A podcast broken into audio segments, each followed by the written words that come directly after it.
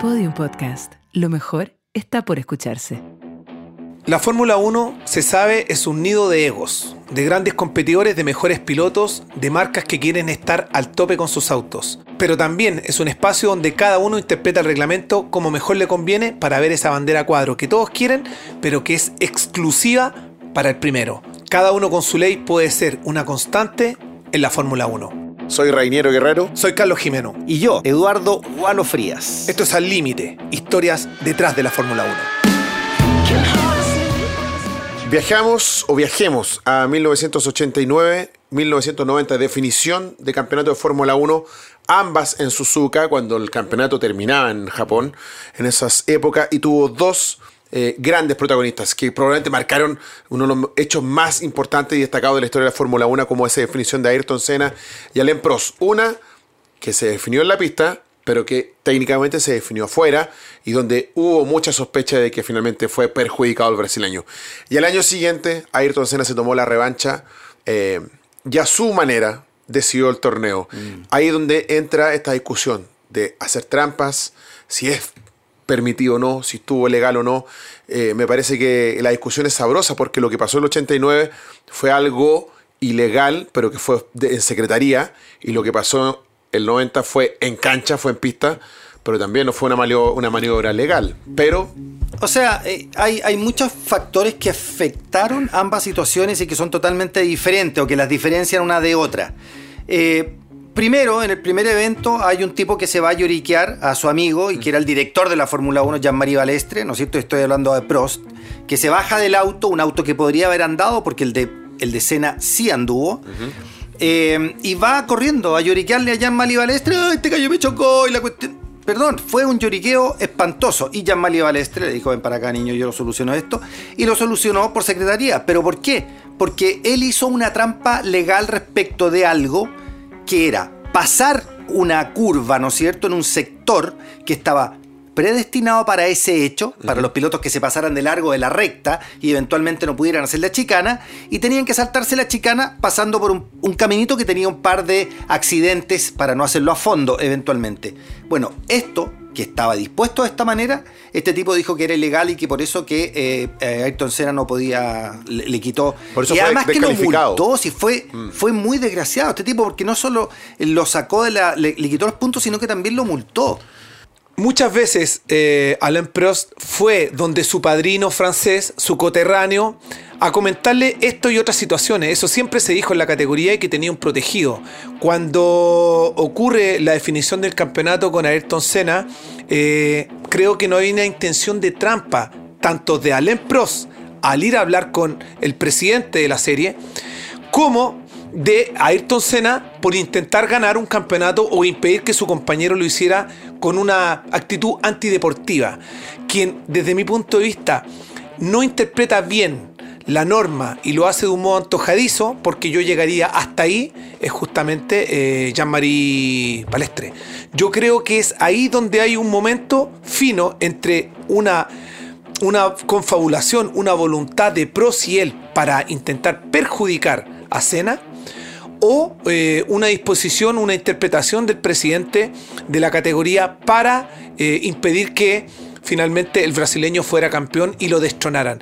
Me da la sensación de que hacer trampa es organizar una situación para tomar beneficio, no responder ante algo que ocurrió y darle una interpretación. Cuando vemos trampa, como más adelante podemos conversar en otras situaciones, se han establecido ciertas situaciones en la carrera, se han tomado ventajas técnico-deportivas, se ha intentado eh, perjudicar al rival de algún modo en pista o antes de la carrera o durante la carrera. Aquí lo que hay es, como muchas veces ha ocurrido en el motorsport, interpretaciones de el reglamento de situaciones que de algún modo perjudican a uno y favorecen a otro. Definitivamente trampa, no, no interpreto yo esta situación como trampa. Pero lo que tú estás diciendo es que esto fue espontáneo. Eso es lo que, lo que yo estoy entendiendo, que en el fondo Prost fue a llorar y espontáneamente Jean-Marie Balestre dijo, no, vamos a perjudicar a Senna. ¿Eso tú crees Yo que creo ocurrió? que él solidariza con su compatriota, que además era su padrino, Sí. eh, y no definitivamente la idea de vamos los dos a confabularnos para perjudicar a Cena y darte a ti el campeonato. Pero ahí hay de alguna manera, aunque no lo digan, de alguna manera ahí hay una confabulación. Sí, Yo, yo también estoy de acuerdo con Reiniero. Absolutamente. Implícita. Que, que puede ser un caso, y, y a lo mejor puede, uno dice, cuando hay una o dos o más personas, Sí. como que ya, ya empezamos a hablar de una conspiración, ¿no? Sí.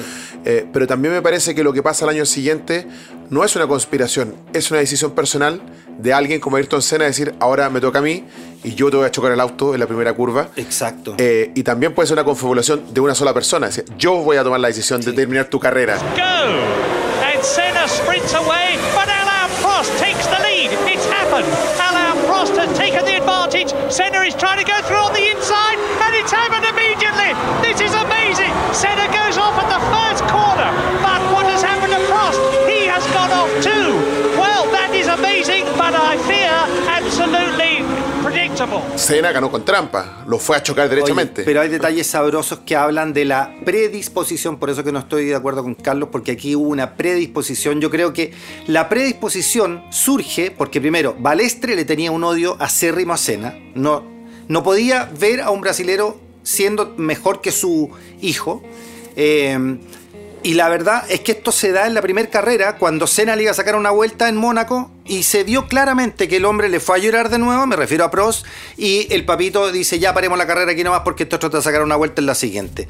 Entonces hay una, hay una predisposición de Balestre de hacer lo que hizo con Senna en esa primera carrera de, de Suzuka. Pero recordemos también que esto es tan descarado que en la siguiente carrera, en la reunión de pilotos, el señor Balestre le dice a los pilotos, bueno, y entonces ahora cuando ustedes sigan de largo pueden usar la chicana. Y Senna Se para y se va. Se va. se para y se va, pero le dice, esto que tú estás haciendo está demostrando que lo que tú hiciste el año pasado no es correcto. Sí. Y de hecho el que también levanta la voz es Nelson Piqué, que Sí, de, de hecho tampoco se lleva bien con Senna, pero ahí dice, oye, pero ¿cómo? ¿Perjudicaste a un piloto Claro. el año pasado por la misma regla que hoy día? No, Respecto de la segunda definición de campeonato entre los dos, sabemos lo que pasó. De hecho, siento que eh, Prost eh, tardó hasta la hasta que Senna muere para poder reconocer el talento de la persona que tenía al lado. Sí. Debió ser más generoso cuando entendía que era un competidor, al menos a su mismo nivel. Mm. Siempre intentó minimizarlo. Eh, bastaba solo decir que es un campeón igual que él. Yo creo, Reiniero, Mejor que él. que en la segunda carrera me da la sensación también. eh, entiendo el motorsport así, entiendo lo, lo- lo interpretativo que es respecto del reglamento. No como otras disciplinas. Hay un mundo bastante eh, ajeno a la vista pública en el motorsport, que nosotros, al cual muchos no tienen acceso. No tenemos acceso. Eh, hay otras disciplinas donde vemos lo que ocurre ahí. Está ante todos. El público, eh, los jueces, los árbitros, los periodistas, el público en general. Está todo ahí. En el motorsport hay muchas cosas que se construyen dentro de un box, dentro de una fábrica, en una reunión muy privada y solo vemos una parte de lo que se está expresando. Cuando Senna choca a Prost, sabemos que es por la venganza del año anterior. Definitivamente se guardó esto, escribió, escribió eh, el nombre de su enemigo en la cacha de la pistola. Y esperó esa bala un año para dispararla al final de la carrera. Yo creo que ahí tampoco hay trampa. Creo que ahí solo hay un acto de revancha. Así de simple. Sí. De un cabroncito como lo era frente a otro cabroncito No, también. es que la trampa, la trampa hubiera sido si es que nuevamente Balestre hubiera dicho, oye, lo que tú hiciste es incorrecto y le quitara, le quitara y le otra quitar vez el campeonato, ¿no? Ahí estaba la trampa, pero no, no ocurrió porque ya Senna lo advirtió al retirarse de la reunión y porque ya quedó demasiado de manifiesto y a la vista de todo el mundo la predisposición de Balestre de favorecer a Prost en la carrera anterior. No podía hacerlo dos veces. En el año 2006, clasificación eh, en Mónaco. Schumacher había hecho el mejor tiempo y le quedaba solamente un compuesto de neumáticos que debía hacer algo, trabajar estratégicamente. No había tiempo para ello y la amenaza de Fernando Alonso, quien se, se consagraría campeón del mundo después, estaba ahí latente de que le pudiera quitar esa pole, entendiendo lo importante que en Mónaco es salir claro. de, la, de la pole. Es prácticamente el 90% de la carrera ganada. Eh, salvo algunas situaciones como la de alguna vez Richardo en 2016 cuando no le pasaron los neumáticos y estuvo parado 25 segundos. Eh, la decisión final o que se supo en primera instancia fue que el auto de Schumacher quedó parado en la curva Rascás, se detuvo y él no lo pudo sacar, por tanto se bajó del auto, bandera amarilla y finalmente bandera roja, se acabó la clasificación y hasta ese minuto Michael Schumacher tenía la pole position asegurada, cosa que fue polémica inmediatamente. Tanta fue la polémica que se hizo una investigación inmediatamente y se mandó al último lugar a Michael Schumacher. I mean, you have your enemies and uh, you have the people that believe in you. And whoever wants to go one or the other direction, I will not be able to convince them anyway. I mean, that's what they want to think or, or not think. But I'm, I'm there for many, many years and uh, people should know better who I am and what I am after all these years. Claro. Me parece que A pesar ahí- de que él, él lo confesó años después Sí. a Massa. Porque en ese minuto él decía que no, que el auto se paró. Sí. Y Massa lo reveló el 2020, Sí, pues. en una entrevista reveló esto, dijo, Sí. eso pasó y fue una reunión, y ahí estamos hablando ya de conspiración, porque estamos hablando de tres pues. personas, estaba Ross Brown, estaba Schumacher y estaba em, Massa, y le dijeron, tenemos que armar una bandera amarilla, como sea. Esa fue de, la- terrible. de las primeras ocasiones donde después hablaremos de una que es más fuerte respecto de cómo se puede eh, generar una bandera amarilla que permita a un, a un piloto ser campeón también. Lo vamos a O decir cómo se puede generar un daño mecánico que te impida ser campeón, Claro. como en el caso de Gil. Yo siento que aquí ya empezamos a acercarnos a una confabulación, a un acuerdo, mm, A o- una idea. a un, a un concepto bajo cuerda que permita eventualmente tomar beneficios deportivos, tanto de una persona que sabemos era muy pro- propensa a, a este tipo de actos como Schumacher, que era, era muy de, a, a no querer perder. de jugar al límite, pero, no siempre, pero siempre Pero a con fi- cualquier costo, A cualquier- está mal. exacto, sí. Está Siempre mal. el límite con fichas a su favor, Sí. porque eh, sus dados tenían todas caras 6, pero los de los demás no. Era un poco la ley de Schumacher. Eh, un Massa que siempre fue un sí sí respecto de Uf. Schumacher. Eso a mí personalmente siempre me desagradó de Massa. Lo- eso- pero, pero Barrichello también tuvo que jugar ese papel. pero el papel de los segundos. Pero Barrichello era un tipo con, creo yo, más autoestima, un, una- un- un piloto más auténtico Muy- que más Massa. parecido a Botas, pero igualmente opacado por, por Schumacher. Es que ahí, bueno, el contrato del 2 y 1 está Sí. establecido y había que hacerlo. Sí. Eh, Massa era un yes sir respecto de Schumacher, no lo fue tanto Barrichello, al menos yo lo veo así. Ahí, Reiniero, Walo, desde mi punto de vista, nos estamos acercando a una reunión, a una idea, un propósito y una estrategia para que eso se lleve a cabo. Dejar el auto parado ahí en una pista como Mónaco no es lo mismo que hacerlo, por ejemplo, como podría En el ocurrir circuito de las Américas, en el circuito de la América, en Silverstone, Claro. qué sé yo, en Barcelona. No sería lo mismo, no sería tan trascendente y no tendría tantas excusas para decir, eh, pucha, quizás no sería esa la estrategia para obtener un beneficio, habría que buscar otra idea. Sí. No sé, eh, bueno, a mí eh, ese evento me parece uno más de los eventos de Schumacher. Yo la verdad es que el personaje Schumacher no me compro los siete campeonatos, no me compro su fama y no me compro ese tipo de hechos. Sí me compro al hombre que luego, en el video que se hizo de él, de su vida y todo, yo creo que había un personaje mucho más normal, más humano, mejor humano. eh, que adentro de la pista. Claramente el personaje dentro de la pista a mí no me lo compro, para nada. Año 2007. Hamilton, Alonso, la flamante dupla de McLaren. Qué difícil para Ron Dennis tener dos pilotos número uno. A sabienda que siempre hay un uno y un dos, pero aquí eran los dos número uno y desde la primera fecha que quedó claro.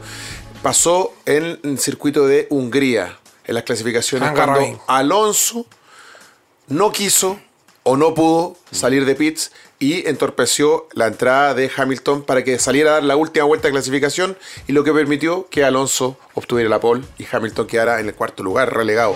Hamilton sigue en la pista, entra ahora mismo Hamilton que va a tener que hacer un poquito de cola hasta que Fernando abandone Está todo puesto, ¿eh? el tiempo está corriendo. ¿eh? Aquí va a ver, va, va a justito, son la vuelta. Ahí está Hamilton detrás. Se preparan, le levantan la piruleta. Pero ¿qué pasa? Le han levantado la piruleta y sigue ahí. ¿Qué está pasando? Fernando mira el muro. Y ahora sale. Uf, en A pesar 1.30, de que le han ¿eh? levantado la piruleta, estaba esperando la orden de su ingeniero desde el muro. Entra Hamilton, de nuevo blandos. Bueno, Hamilton. 1.27 para el final. Sale Hamilton como. Justito, ¿eh? Justito. como diablo. Y ahí está se a queda ver tiempo. 1.22. Van a ir muy justos. justo ¿eh? no. Hamilton va a ir muy justo para dar la vuelta. También se hizo una investigación y me parece que a, Alonso lo mandaron unos puestos para atrás. Bueno, Alonso lo sanciona con algunas posiciones. Yo creo que hay, hay nuevamente una conducta antideportiva, tanto de Alonso pero no podríamos decir de una trampa definitivamente porque no, ¿Cuál- fue el equipo. ¿Cuál es la diferencia entonces entre una conducta antideportiva y una trampa? Lo que pasa es que ahí hay una conducta que podría perjudicar al otro, pero no necesariamente me hace ganar a mí.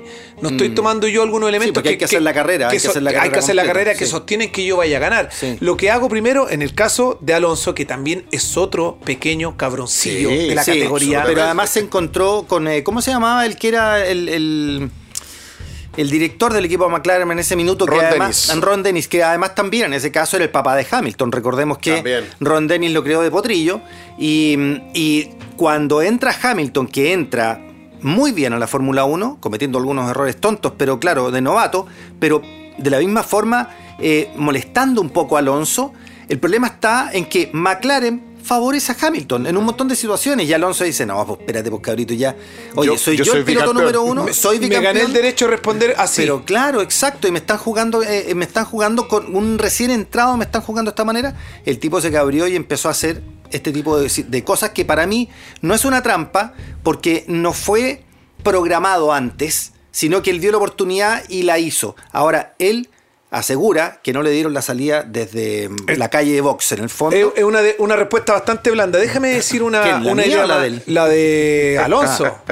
decir que no, No le dieron, que no le dieron la salida. como que si no lo vi. que Como, como si no lo vi. No lo vi. no, chuta, pero ¿cómo? no, si no, no, lo vi. Estaba mirando por otro lado. No, no es que no lo Era- es, que, era- es que no le daban la orden de salida, dijo él. Mira, eh, comparto aquí que no hay una definitivamente una trampa. Ahora, no es tan No, ilógico pensar que Ron Denny iba a favorecer siempre a Hamilton si lo que quería McLaren era tener un piloto británico ahí versus un español. Con británico y de color.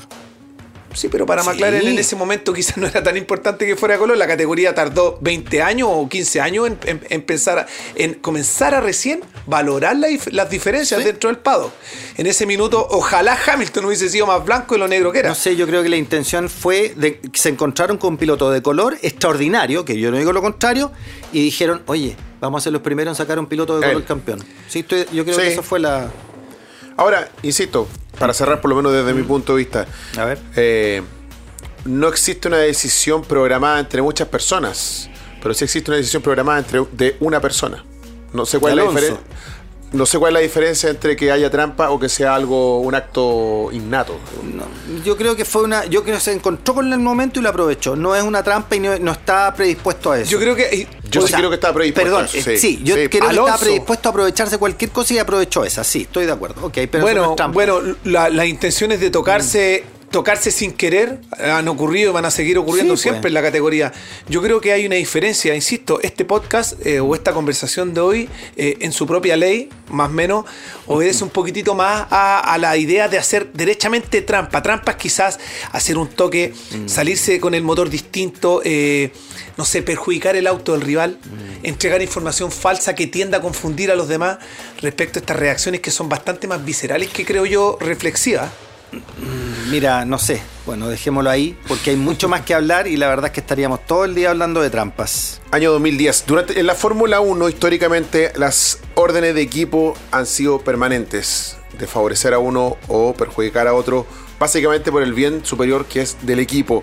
Han habido muchas de esas, pero probablemente la más emblemática fue la del año 2010, cuando se habían suprimido las órdenes de equipo y eh, en la carrera que estaba ganando Felipe Massa, le dan la orden encubierta cuando le dicen Okay, so Fernando is faster than you.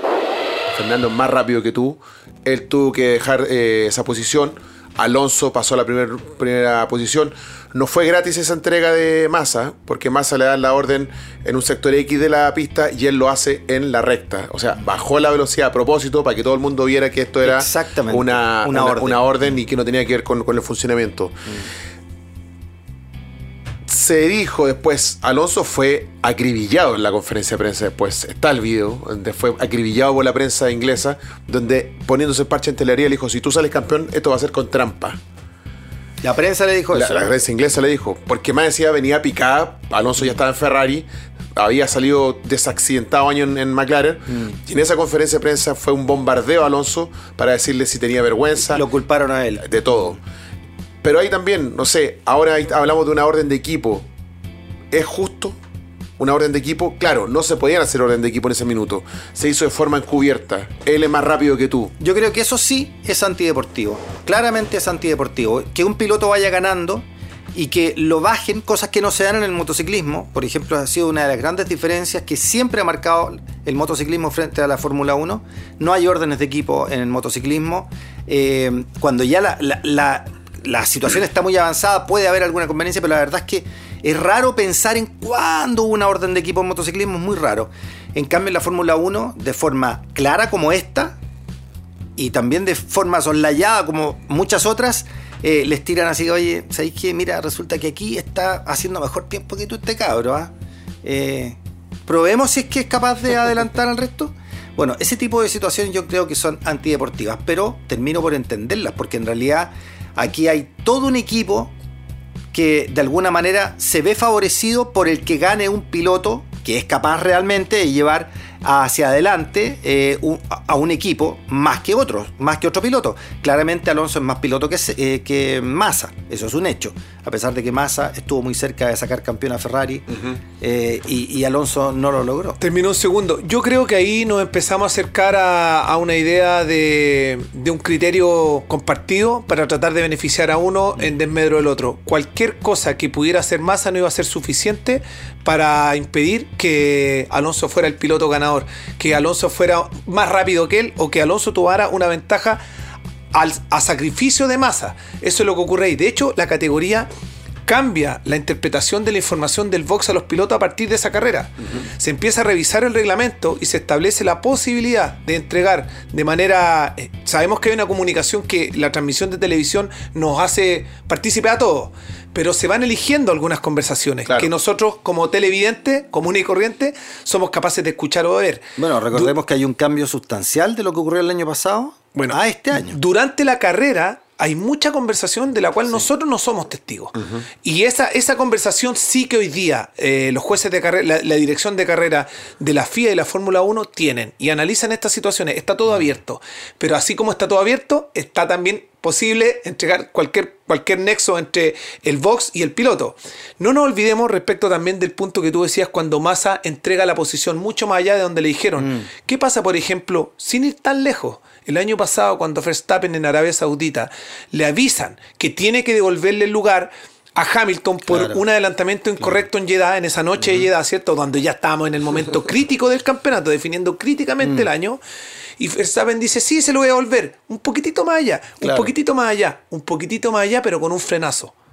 Que obligó... Que no- y con la detección del, Sí. del DRS, Y que lo pudo activar nuevamente bueno, y lo pasó de vuelta. Y, y- y las puteadas que sacó Hamilton. ¿Qué está haciendo? ¿Qué está haciendo? Entonces, hay interpretaciones que yo creo que ya aquí nos empezamos a acercar a un concepto un poquitito más, más cercano a lo que es la trampa o, o a lo que es el beneficio realmente en desmedro del otro. Sí, le llaman estrategia. También. Es trampa, pero le llaman estrategia, sí. pues. verdad. Bueno, Verstappen dijo si me frené.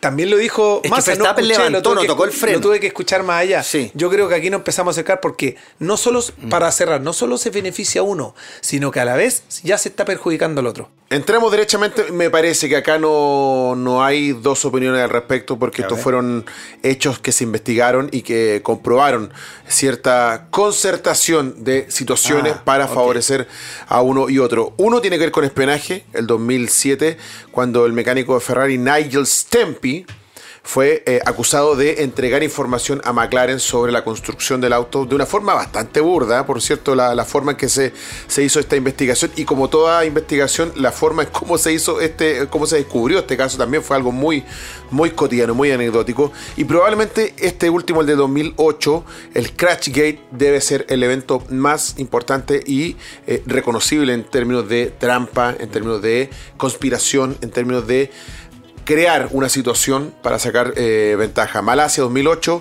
el accidente en el Ciño Piquet eh, y que favoreció mágicamente a Fernando Alonso para que ganara la carrera.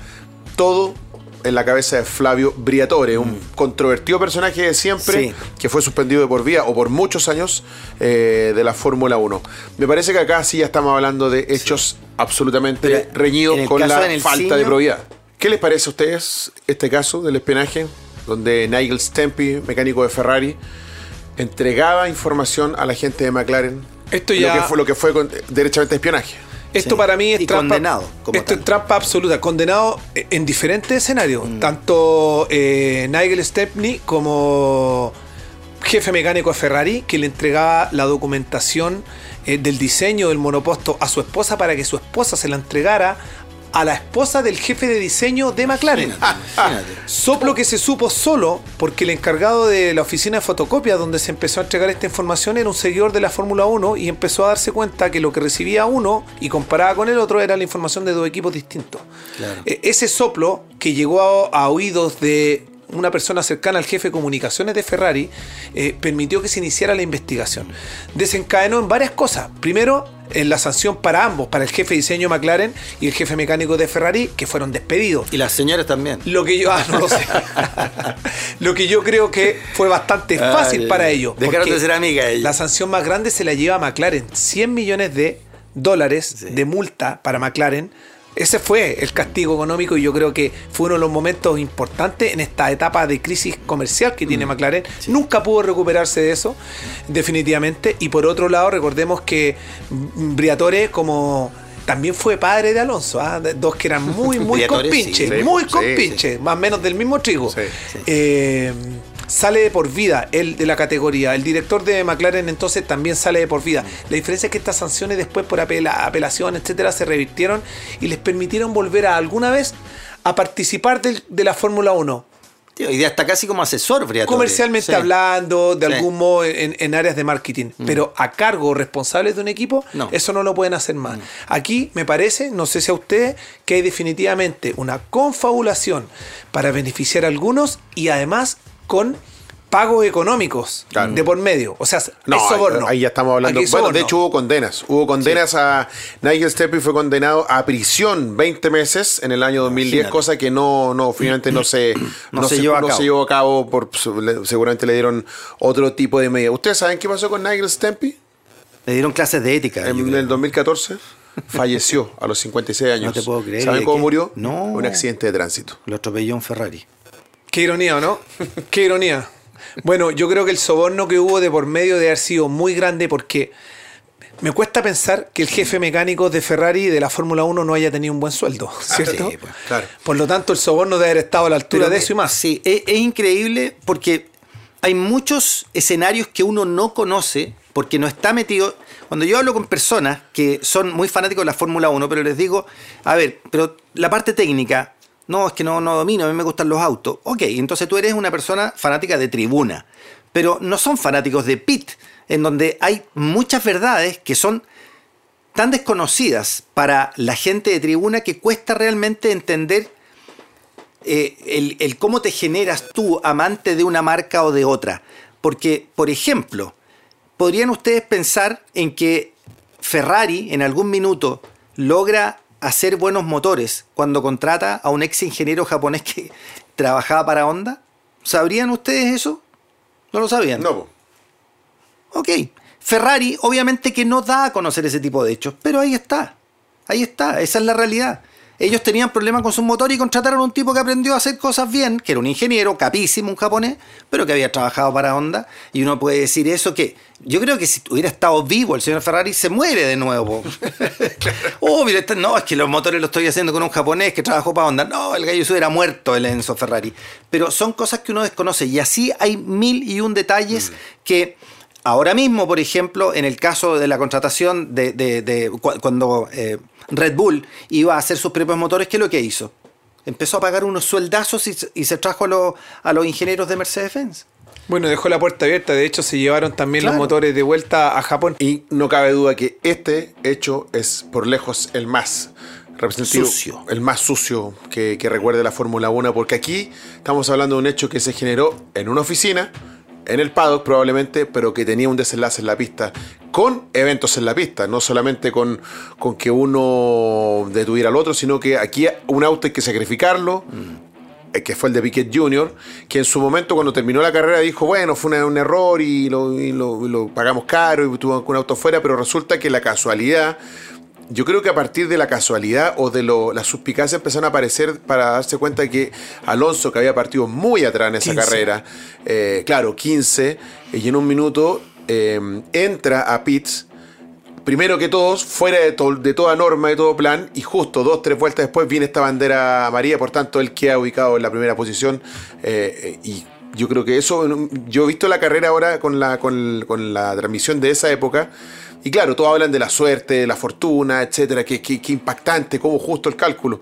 Me parece que ahí alguien empezó como a decir, demasiado bueno para ser verdad esto, ¿no? Mira. Bueno, hay, que, hay que hacer un pequeño, una pequeña bajada de lo que ocurrió ese año en Singapur, 2008, si no me equivoco. 2008, Singapur. 2008, Singapur. And Renault's gamble looked to have paid off when Piquet crashed heavily and brought out the safety car. Fernando won again for the 20th time in his career, with Rosberg second and Hamilton third. Eh, sin combustible, Alonso eh, pierde las posiciones que a- al final casi de la grilla y Piquet Jr. había hecho buenos tiempos los días anteriores. Era increíble pensar que, que Piquet Jr. en esas condiciones podía ganar igualmente la carrera. Pero bueno, tiene un choque que, ya lo decías tú, Renero, le permite a Alonso eh, estrechar diferencias con ese safety car y finalmente se descubre que todo esto era una orden de equipo para Piquet Jr. Y Alonso, déjame, Sí, déjame sí, sí. precisar algo. Alonso siempre dijo, esta es, no la, es la investigación, creo yo, más escandalosa de la Fórmula 1. Por las sanciones, por lo que ocurrió con Piquet Jr., etcétera, con el propio Alonso que logró sacudirse un poquitito de esta. Zafó. Zafó. Zafó. Claro, dijo, vea, yo no sabía. A mí nadie me dijo nada. Nadie me dijo, yo no tenía Sí, ideas. Y sí, fue po. increíble todo lo que pasó. Sí. Eh, probablemente nunca lo conversaron los cinco en la mesa. Claro. Los, dos ingenieros responsables de los dos pilotos, que son los que conversan con él. Hay que precisar que el piloto solo conversa con su ingeniero Claro. eh, en la- en- en- durante la carrera. Eh, y además el director de la escudería, que en ese entonces era Briatore. Hay que decir, otra vez Briatore. Hay que decir que probablemente nunca lo conversaron abiertamente los cinco. Claro, pero pero le- sí de a dos con la orden de equipo ya estaba establecido. Es que le pueden haber dicho, no te preocupes, nosotros nos encargamos. Y con eso, Claro. él preocúpate corre. de la carrera y nosotros nos encargamos el resto. Ahora, ¿puedo pensar mal? sí, pues, Y de nuevo mal. volver no tan atrás, sino al año pasado, puedo pensar mal y decir, bueno, ¿por qué la Tifi choca justo Ah, pero en la definición del campeonato? Bueno, por, bueno, nosotros cuando ocurrió lo de Piquet Jr. Mm. no lo vimos en el momento. Ni, ninguno de nosotros lo vio, no lo vio la categoría. ¿Por qué? Mm, No sé. En Oye, el futuro pero- cercano, pero- alguien puede decir, ¿por qué la Tifi se salió, trompeó, chocó ahí? Pero Williams No, pero- como toro en Mercedes, Sí. perjudicando a otros Mercedes. Sí, no, no, no, no, no, hay, hay muchas razones de por No qué sé. no pudo haber sido. Eh, pero en el caso de, de Piquet Jr., eh, está la grabación burda de que él se entrenó para hacer eso. Lo hace do- una o dos vueltas antes. Dos vueltas Sí. antes, claro, él hace, acelera prematuramente y todos dicen, ¿por qué está acelerando ahí? Y él se pega un trompo, y lo calcula perfecto. Pero eso lo sabemos hoy. Claro, hoy día. No, claro, o sea, sí. viendo la imagen, Bueno. claro, uno se da cuenta que él, él lo hizo adrede. Eh, sí, lo que pasa es que en el caso de Latifi no hay nada de eso. Yo- O sea, él, tu, no, él tuvo un accidente. Abre, una arista Carlos Jimeno acá. Es que, es que nosotros 2022. lo que, lo que hemos pasado, lo que hemos aprendido Gente es de que prensa la abrió y la cerró, compadre. Eh, Así sí, que no- bueno, no- no- se- Se, des- se deslizó la idea. No, no, no soy yo el, el dueño de esta idea, eh, el, No, de, el sí. de esta locura quizás. Cuando terminó la carrera, eh, esa semana en las conversaciones, en los diferentes portales, muchos y periodistas que Sí, siguen sí. el circuito todos permanentemente los hamiltonistas, de dijeron, todas maneras". oye, cuidado, Sí. aquí a lo mejor hay un nuevo Crashgate. Crashgate. no, yo no creo en eso. Yo tampoco. No es la misma Yo situación. no quiero creer que no. Y es, más- es Él, más probable por los motores. Pero bueno, oye, pero si lo que pasó acá se supo después, no lo sabemos nunca en el momento. Sí, sí. Pero es que, es la situación. Oye, no- ¿habríamos dudado nosotros de Blatter y de Jadwe y de Grondona en los momentos? No. Sí. Siempre. Yo me voy con la convicción de haber escuchado todas estas historias de que o de a uno, o de a dos, o de más, me parece que cuando hay una, hay una decisión que está reñida con el reglamento, está reñida con la cosa que puede pasar legalmente en la pista, me parece que sí hay un grado de trampa, ya sea programar, como pasó en el Crash que un choque entre muchas personas para favorecer a alguien o perjudicar a alguien, como ir solo en el volante y decir voy a chocar a este para sacarlo de la pista, me parece que también es un acto tramposo. Sí, yo creo que hay pilotos que son tramposos y que tienen malas actitudes, lo he dicho de Vettel, lo he dicho de Schumacher, pero la verdad es que cuando uno ve esa actitud en la pista es imposible negarse a eso. Y si tú te estás negando es porque simplemente no, no entiendes de qué es lo que está hecho el ser humano. El ser humano es un tipo que flaquea cuando tiene al frente la posibilidad de sobresalir del resto y él tiene problemas de ego, porque claramente por detrás de todo esto está el ego y el querer mostrarte como el mejor. Y cuando ves que algo está impidiendo eso, vas y tiras la trampa. Efectivamente, cuando es personal, es una trampa porque te estás haciendo trampa a ti mismo. Te quieres mostrar como el superior, pero en realidad haciendo algo que te va a mostrar como alguien muy bajo. Eh, yo creo que al final la trampa lo único que hace es ensuciar los deportes, ¿no es cierto? Los juegos y a las personas también. Eso es lo que yo pienso respecto a este tema.